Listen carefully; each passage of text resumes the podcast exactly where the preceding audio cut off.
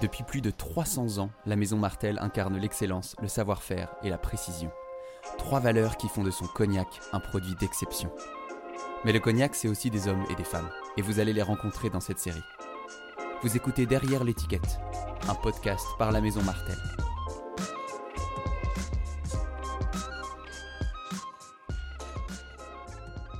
Chapitre 2 La distillation. Bonjour, moi c'est Paul. Je suis mixologue, j'ai été invité par Martel en résidence dans la tour historique de la maison. Mais c'est pas pour ça que je vous parle aujourd'hui. En fait, je suis là encore quelques jours et j'aimerais voir à quoi ressemble la distillation chez Martel. On parle quand même d'une des plus vieilles maisons de cognac du monde. J'appelais ça une déformation professionnelle, mais je serais très déçu de repartir sans y avoir assisté. Donc j'ai demandé l'autorisation et ils ont accepté, même si normalement c'est réservé aux professionnels de la maison. Du coup, j'ai rendez-vous avec trois distillateurs pour qu'ils me montrent les coulisses. Vous me suivez? Alors, là je viens d'arriver à Galienne. C'est une des distilleries Martel, à une dizaine de minutes de voiture de cognac. Pour que vous imaginiez un peu, c'est un grand bâtiment perdu en plein milieu des vignes. Bon, je vois du mouvement à travers la baie vitrée là, sur le côté du bâtiment. Je vais voir si je peux rentrer. Ouf, ils sont tout petits ici, ça doit faire quoi? Ouais, La taille d'un terrain de foot? Bon, par contre, je sais pas trop par où aller. Ah, je vois quelqu'un au fond à droite. C'est pas la première distillerie que je visite, mais à chaque fois, il y a cette odeur assez chaude de vapeur d'alcool. Ici, ça sent aussi un peu le fruit confit, genre euh, rhum arrangé, mais sans le côté épicé. Sinon, comme je vous disais, la salle, elle est impressionnante. Une dizaine de mètres de haut, peut-être une centaine de long. De chaque côté, il y a au moins 5 ou 6 très beaux alambics en cuivre rouge et des fûts juste devant. Ça glougloute de partout. J'aime bien l'ambiance. Je vais quand même aller me présenter au lieu de faire le touriste. Bonjour. Désolé de vous déranger, on, on m'a donné rendez-vous ici pour que je vois un peu comment ça se passe. Eh, Je m'appelle Paul, je suis mixologue. Eh, bonjour Flavien, un distillateur, euh, ravi de vous recevoir. Ah mais oui, c'est vous que j'ai eu au téléphone. Bah, euh, merci de m'accueillir. Eh bien, avec grand plaisir. Alors je me suis permis de me promener un peu, c'est impressionnant ici. Hein. Ça doit être sympa de travailler dans un environnement pareil. Bah, D'ailleurs, qu'est-ce qu'on a en face de nous là? Donc ça, ce sont les pipes de refroidissement, vous voyez, en Bordeaux, avec toutes les canalisations qui permettent de faire échapper les fumées. La deuxième chose, moi, qui me marque pas mal, c'est euh, tout- toute le, euh, la tuyauterie en colle de cygne. Parce que c'est assez caractéristique déjà de la distillation charentaise, ces cols de cygne, avec les chapiteaux qui vont... euh, Le col recevoir- cygne porte bien son nom parce que sa forme un peu tortueuse rappelle le cou d'un cygne. Poétique, non? Bon, sinon, pour que vous compreniez bien la distillation charentaise, il faut savoir que le liquide est d'abord chauffé dans une des chaudières, puis il s'évapore et les vapeurs s'élèvent jusqu'au chapiteau avant de s'engager dans le col de cygne. Elles passent dans un serpentin baigné dans un bassin réfrigérant qu'on appelle une pipe. Là, les vapeurs se condensent et redeviennent liquides. Aussi simple que ça. Donc ça, en fait, c'est au moment de, de la collecte de, euh, de l'alcool, où là, on a les cuivres bon, qui, sont, euh, bah, qui brillent plutôt pas mal. C'est vous qui les astiquez? Oui, ça fait partie euh, des, euh, du boulot de distillateur, justement, de, de faire briller tout ça.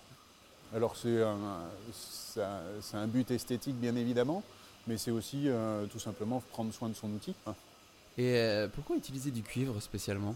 Alors le cuivre, il a, euh, il a deux particularités très intéressantes. Une particularité physique qui est de, euh,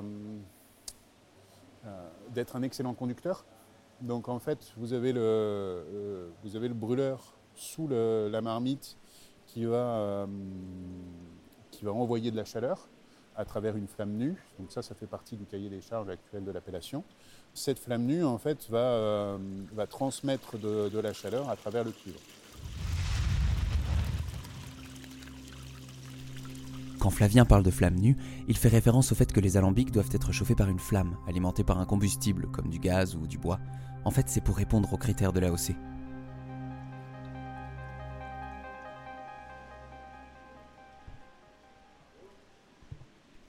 Ah, je vois quelqu'un qui s'approche. Bonjour, je suis Paul, je suis mixologue pour la maison. Bonjour, Eric Virgier. Très heureux de vous rencontrer, Eric. Alors, vous faites quoi ici? C'est quoi votre rôle? Je suis euh, distillateur euh, dans la maison, de- dans la maison Martel depuis, euh, ça va faire un peu plus de 10 ans. Ok, donc vous travaillez ensemble avec Flavien? Comment ça se passe? Eh ben, en fait, donc, à chaque campagne, on a un binôme. La plupart du temps, ça change. L'idée, c'est un- on est chacun euh, à son côté de la distillerie. Après, bon, on échange euh, bien sûr sur chacune des étapes et à chacun des, euh, des moments où on est un petit peu plus tranquille. D'accord. Et euh, Eric, je vous vois en train de vous affairer là. Ça y est, vous avez commencé la distillation? Vous êtes en train de faire quoi là? Alors là, euh, nous avons fait la charge des chaudières. Je vais de mon côté vite fait, je vais vérifier. Et là maintenant, nous sommes sur les, les têtes. C'est-à-dire qu'on est en train de faire les premiers coulages de tête, des brouillis, donc sur les, les premières chauffes de vin. Pour obtenir l'eau de vie qui deviendra du cognac, il faut deux distillations, ou deux chauffes. Pendant la première, Eric fait bouillir le vin blanc, ça donne le brouillis, un liquide autour de 30 degrés. Puis c'est le moment de la seconde chauffe, où on distille le brouillis une deuxième fois. Donc les premiers liquides qui vont arriver sont les têtes.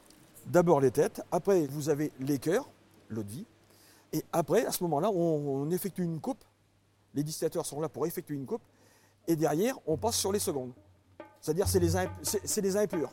Vous allez voir, là aussi c'est simple. La deuxième chauffe donne du liquide plus alcoolisé, entre 60 et 80 degrés. L'objectif, c'est d'en extraire la meilleure partie, ce qu'on appelle les cœurs.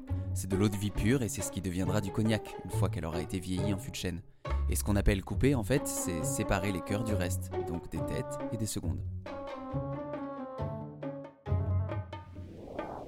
Et Eric, comment est-ce que vous savez quand il faut couper? Quand ça commence à couler, on vient euh, les goûter, pas toutes, mais on les goûte pour savoir si on est vraiment dans, euh, dans un concept euh, où on a des eaux de vie euh, euh, parfumées, euh, aériennes. Voilà. Bon, il est un peu tôt là, mais je peux, je peux goûter Ah, mais je vous en prie, allez-y.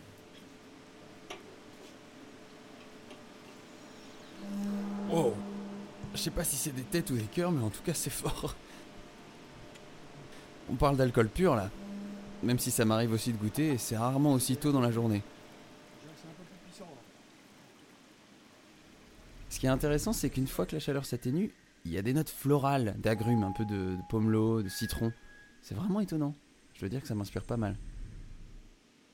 Tiens, je vois quelqu'un d'autre qui vient. Bonjour. Euh, Je m'appelle Paul, je suis mixologue. Enchantée Paul, Euh, moi c'est Amélie et je suis responsable de production à la distillerie de Galienne. Eh ben, enchanté, Amélie, du coup. Donc vous êtes responsable de production, ça consiste en quoi? Mon travail il consiste en fait à gérer de l'entrée des vins jusqu'à la sortie des eaux de vie, en passant par euh, bah, toute l'étape de distillation. C'est tout ce qui va être la, la logistique et la planification en fait euh, du procédé de distillation. Alors, justement, Eric m'en parlait un peu tout à l'heure, mais euh, qu'est-ce qu'elle a de particulier, la distillation Martel? Euh, chez Martel, on distille des vins qui sont sans lit, donc on ne prend que du vin clair. Bon, alors, je vous explique rapidement parce que ça doit pas être évident pour vous. Les lits, ce sont les sédiments de la fermentation. Donc, le vin clair, c'est un vin filtré, on a retiré les lits. Donc, il est sans sédiments. Et c'est quoi l'impact de cette distillation sur le cognac?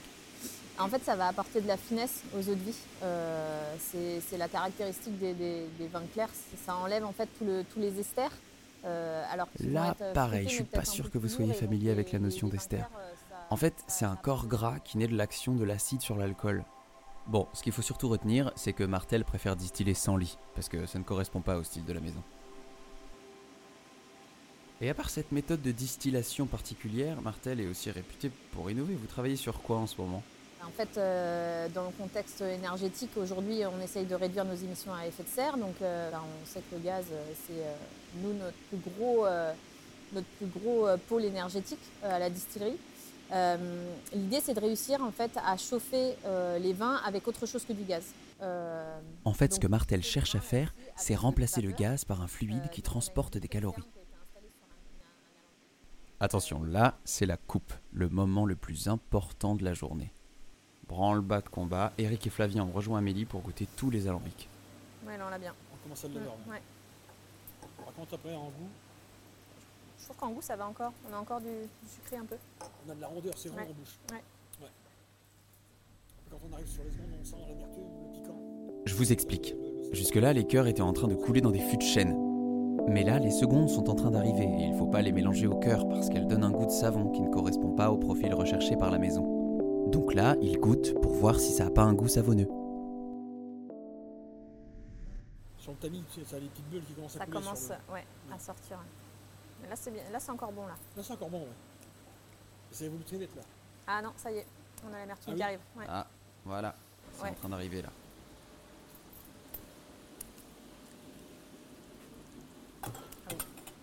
Pas encore trop piquant. Non, Ah non.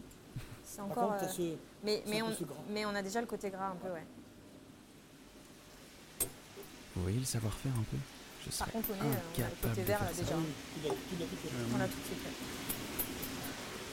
Ça y est, c'est arrivé. Ah oui, ça y est, c'est bon. Tu peux, tu peux Ça y est, voilà les secondes. Eric va couper.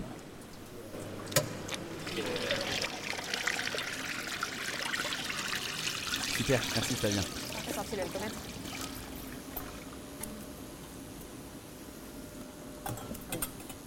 C'est marrant, hein, c'est pas du tout les mêmes saveurs que tout à l'heure. Effectivement, c'est c'est plus amer, plus lourd. Mais ce moment passé avec eux m'a donné pas mal d'idées de cocktails. Bon, D'ailleurs, je vais leur demander ce qu'ils aiment. Comment vous le buvez, vous, votre cognac? Alors moi j'aime bien tout simplement euh, en ginger ale euh, parce que ça permet de garder tous les arômes du cognac. Ok, donc euh, plutôt cognac mule, quoi. Eric? Cognac tonic. C'est là où on retrouve les meilleures saveurs du cognac. On le dénature pas. Faut chacun son goût. Eh bah, cognac tonique, à chacun son goût, effectivement. Et Flavien? Sec. Et euh, le meilleur moyen de le savourer, c'est sec. En réponse de puriste. Merci beaucoup, Flavien. Bon bah, je, je vois l'heure qui tourne, hein, je vais pas vous embêter plus longtemps, mais ça a été un réel plaisir de passer ce moment en votre compagnie. Un grand merci de m'avoir accueilli ici sur votre lieu de travail, c'était c'était super enrichissant. Eh bien, avec grand plaisir. Au revoir. À la prochaine. Au revoir Paul. Paul. Bah, merci à vous, hein. à très bientôt, j'espère.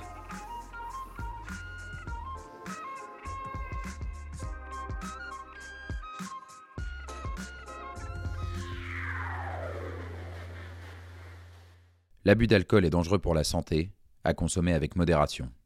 Contenu réservé à un public majeur, merci de ne pas partager avec des mineurs.